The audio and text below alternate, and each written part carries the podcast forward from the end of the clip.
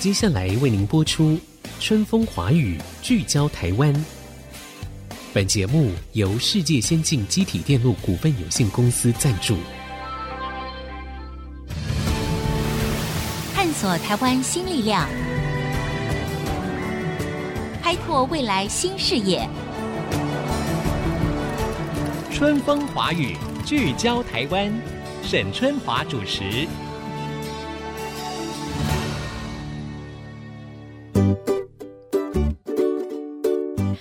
各位听众，大家好，欢迎收听 IC 之音春风华语，聚焦台湾。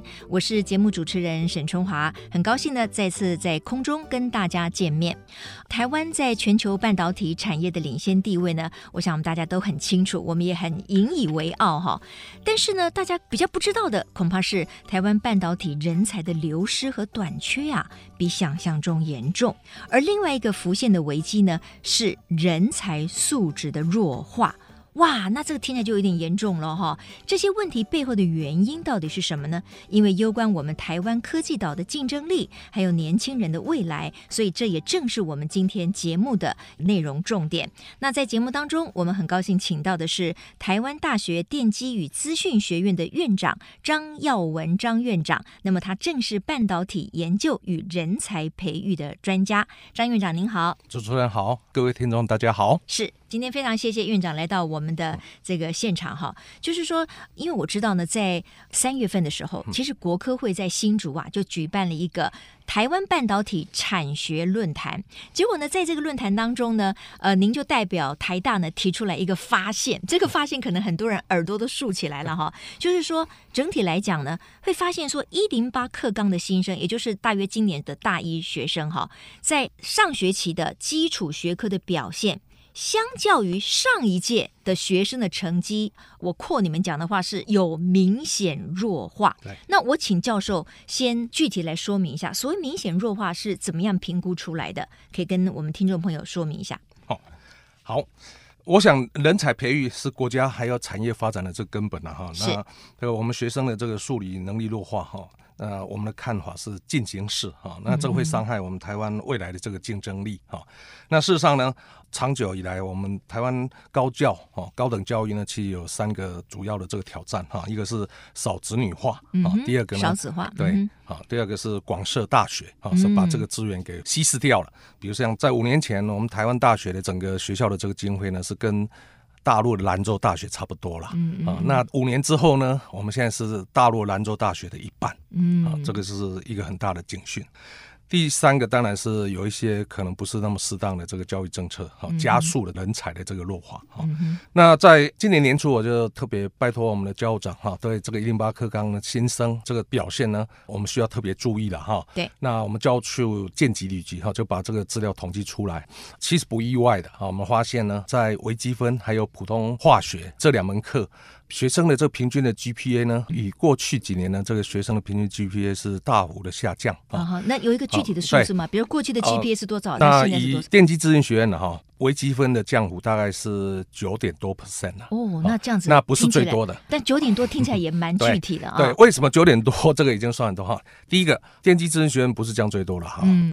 其他工学院呢，还有其他科学降的更多了，是啊，降的更多哈。啊、那以微积分这门课而言，我们台大的新生修课人数有两千多人，哈、嗯，所以这个样本数绝对是够的哈。是是。那我们学校的这个微积分呢，基本上是统一命题。这个课程是统一规划，不是说你们上个学期突然出的题目特别艰深，也不是对统一命题哈。统一命题。那再加上老师的评分，通常有它的稳定性，稳定性，稳定性啊。所以今天降了九 percent，其实我担心了，其实它实质的弱化是超过九 percent。那可能有些人认为说啊，会不会是这一届的疫情的关系？别忘了，受到疫情影响最严重的是他的上一届啊。嗯，所以如果疫情是一个很重要影响的因素的话呢，那上一届应该那上。对，所以那这一届又比上一届更差，那这个严重的这程度呢，更值得我们深思。那你觉得这个箭头指向一零八课纲的学分的设计吗？我觉得一零八课纲当然是一个非常重要的这个原因了哈。嗯、那当然就科学的这个研究，当然我们需要更多的资料，但是我们的教育。能等五年、十年再改吗？我举一个例子，日本的宽松教育，当时他们最有名的，从二零零二年到二零一二年，他们标榜呢就是要减轻学生的负担，增加学生的自主学习的这个能力，对啊，开发他们学生的这个创造力嘛，哈、嗯。当时有一个最有名的一个例子了哈，大家都把它当笑话，嗯、就说啊，我要减轻学生的负担，所以我们那个圆周率啊，拍啊，嗯，我们不要学三点一四一五九，我们学三就好了。嗯啊 就 连一四都省了，对对对，我的天哪！所以大家可以看到日本有很多专书说、嗯、啊，宽松时代有何不可？你可以看到电视、电影有很多类似像这种，不管是节目呢，哈，或者是书籍等等，探讨这这个宽松教育产生的这个他们那一代年轻人的弱化哈，他们就看起来很多就变成烂泥一团。所以大家注意哦，他们只有十年，二零零二年到二零一二年就马上改了，二零一三年开始以后叫做。去宽松教育，OK，就要他们是一百八十度转弯。但是我们的台湾的这个课纲，我们是十年一大条了，五年一微调了。今天我们如果发现这个问题，我们不严肃来面对，难道我们要等到十年、二十年后，等到我们整代的这个年轻人能力的弱化了之后呢，嗯、我们再来后悔？我担心会来不及，那当然就来不及，会来不及。Okay, 好，好啊，所以我现在为什么要特别提出来呢？因为我们课纲可以五年一微调了。那当然要根本的解决这个问题，不是那么单纯，但是可以就五年这个微调这个部分，先赶快就短期之内来修正。当然有中长期的一些解方了。那我再有一个问题，就是说，刚才因为教授提到了这个一零八课纲哈，对，那你也指出来，其实我听到那个日本在所谓的宽松时代的那些原因，也正是我们一零八课纲想要标榜的，不是吗？嗯、就是适才适性啊，口号都一样，口号都一样。那一零八课纲。在您作为一个培育人才的教授的立场，都没有看到他的优点吗？好，当然他的。我可以讲说利益良善了哈，是，他当然是希望增加学生的自主学习的这个能力哈。但是学生很难自主？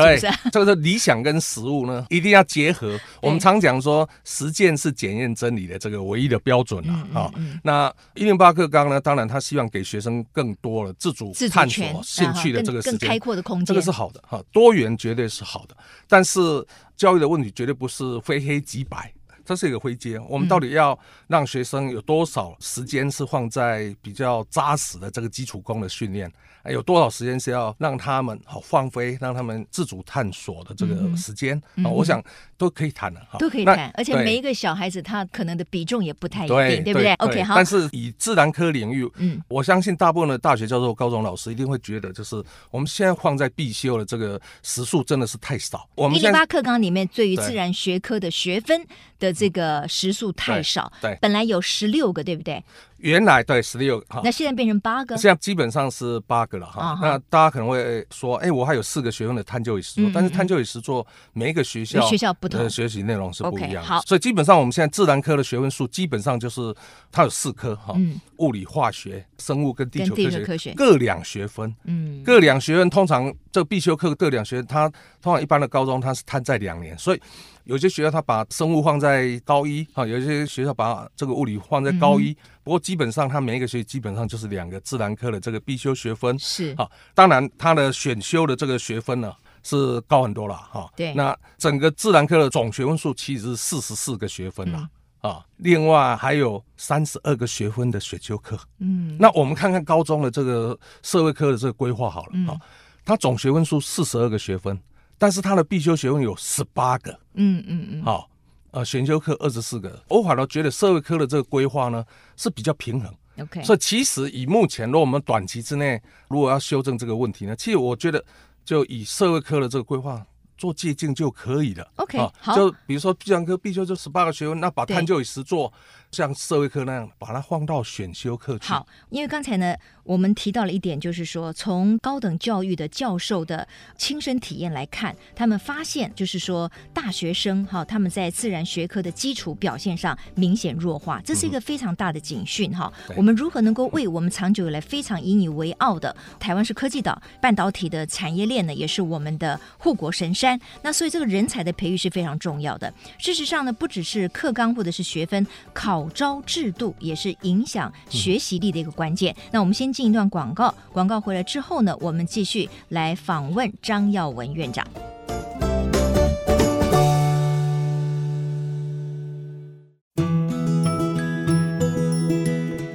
各位听众，欢迎回到春风华语聚焦台湾。我觉得今天的议题哦，所有的人应该都非常的重视哈，因为本来人才就是国家的栋梁嘛哈。那人才的培育呢，也是我们各个产业发展的一个基础。那为什么在最高的学府里面，这些教授们、这些授业传道解惑的老师们，他认为说我们的整体的学科的这个能力可能是弱化的趋势呢？我们要好好的来探讨。那在我们现场的是台湾大学电机与资讯学院的院长。张耀文张院长，院长，您前面讲到了很多哈，那也提出了很多您个人的建议。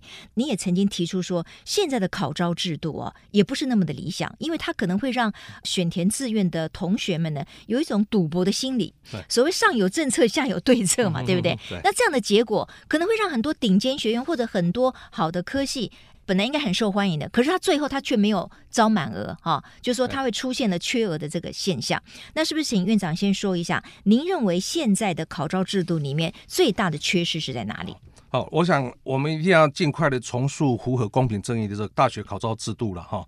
那我个人认为，现行的大学考招制度哈，有三个最主要的这个问题哈。嗯，那第一个叫做高三学习不完整。嗯，这个会弱化学习成效啊。嗯、第二个呢是赌博式考招啊，这会逼迫学生做选择，那导致这个就学之后的不稳定。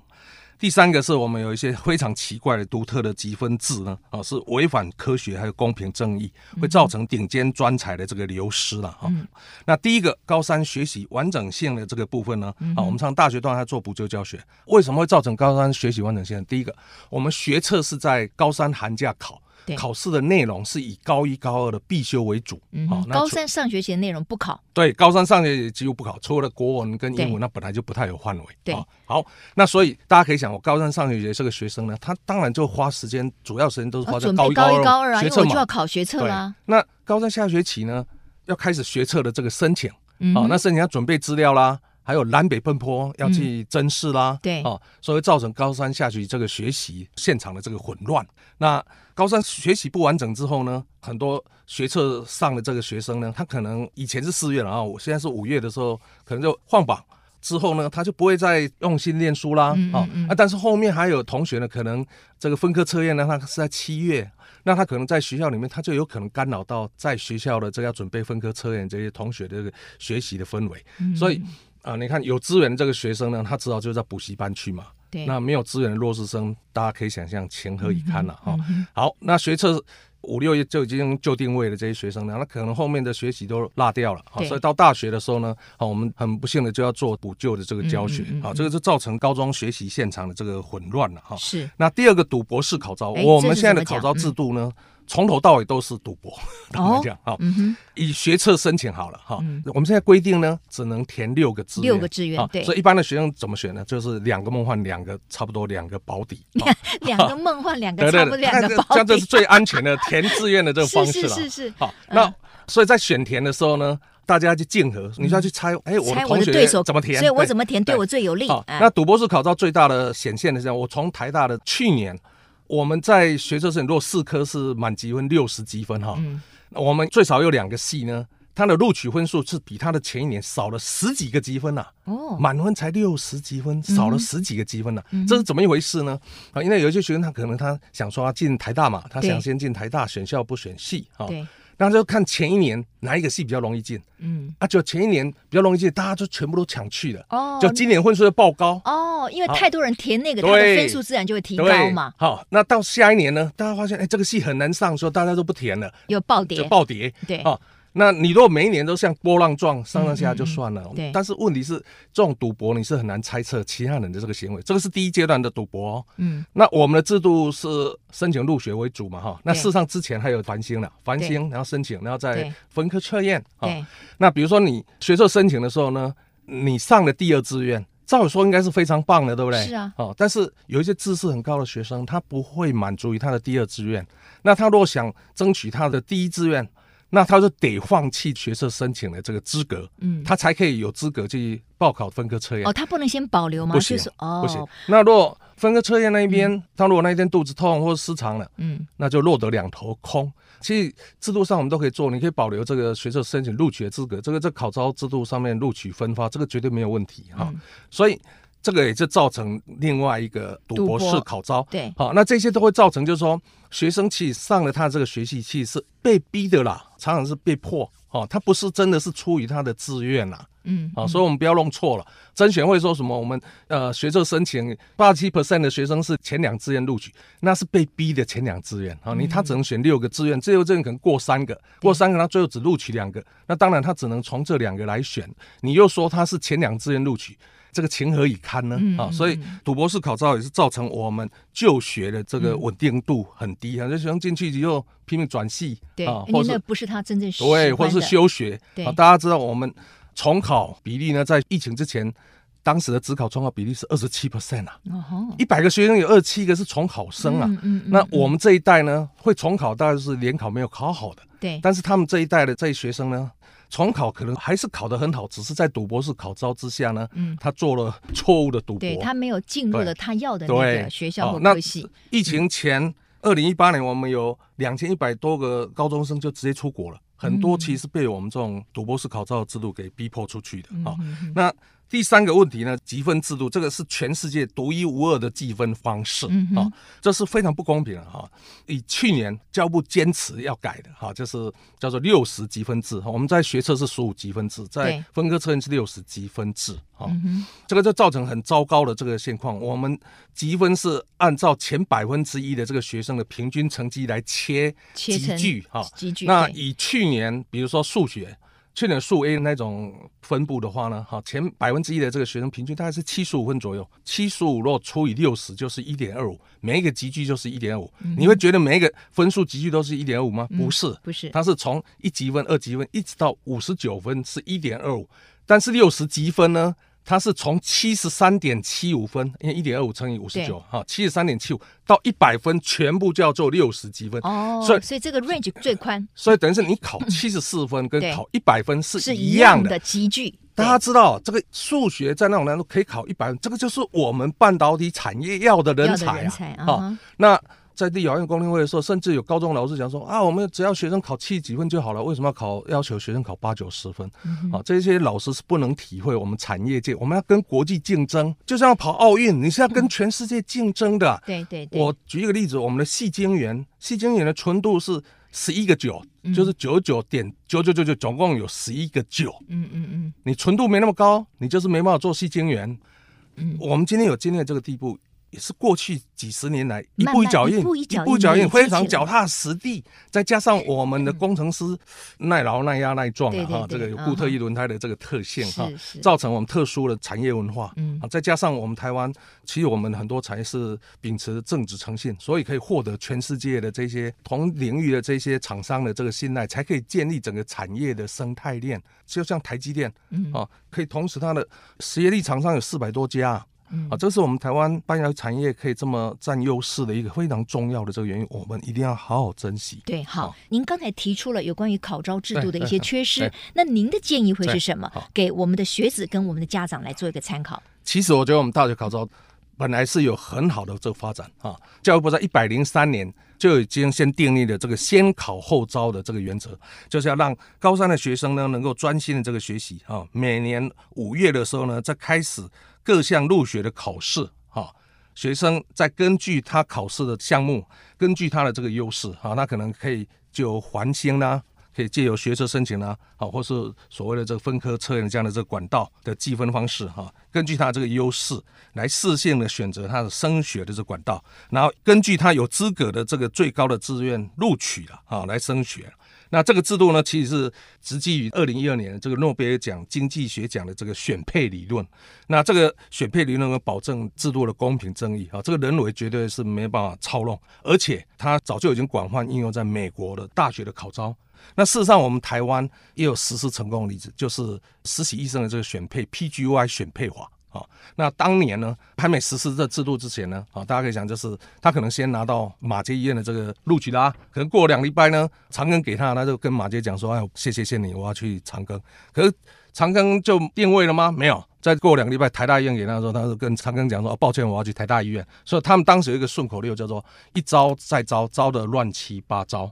那如果类似像这种 PGY 的选配法呢，哈，基本上他就是实习医生。他根据他的这个志愿来选。那医院呢，他也根据他的 interview 呢，哈，来决定说哪些医生是有资格的，就一次全部都一次就定位。好，那医生实习医生一定是拿到他有资格的第一个医院。那当然，这个实习医生他就满意的，就不会跳来跳去啊。就卫务部在七八年前实施了之后呢，哎，这个我们实习医师的这个选配制就发现这非常稳定啊。原来刚开始反对的其实是中后段的医院呐，他们担心说这些医生可能会选前面的医院，他们就被抛弃了。结果不是，这种制度其实就符合这个理论的证明，就是一次。分发之后呢，其实全部都是稳定就定位哈。那先考后招这个制度呢，可以明显缓解了哈目前的诸多这个考招的这个乱象。好，比如说我们刚刚讲的高三学习不完整啦，赌博式考招啦，还有这个学测申请的招生效率过低啦，还有考招时程的这个混乱啦，招生后的这个稳定度很低啦。那学测自然考科的内容过少，先考后招后面就可以把选修课的这个部分就纳进来了哈。所以。这个很明显是优于现在这个制度啊。那教育部为了这个制度，曾经召开了二三次考招的规划会议，来提出各种配套方案啊。那后来经过大考中有四次的公听会啊，八十四 percent 与会的专家赞成的哈。那这个真的是我们台湾非常少见的具有高度共识的公共政策的这个规划了。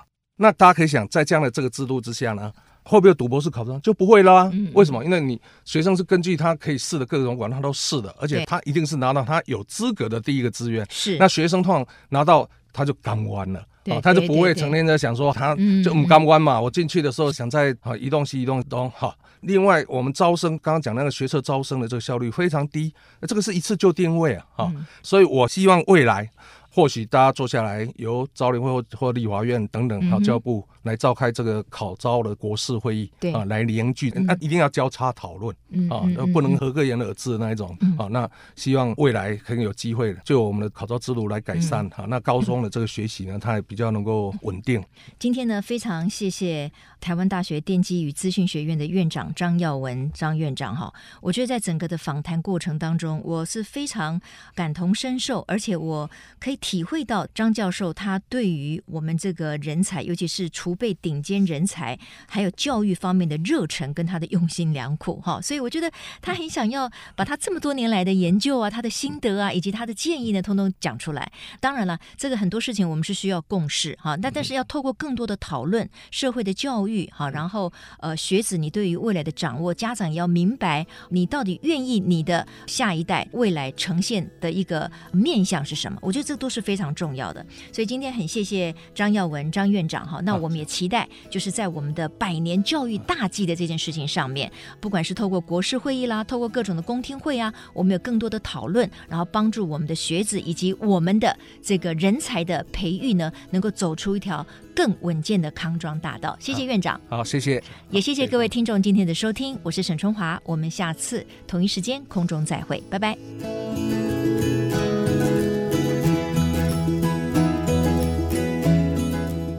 本节目由世界先进机体电路股份有限公司赞助，世界先进与您一同立足台湾，探索世界，永续未来。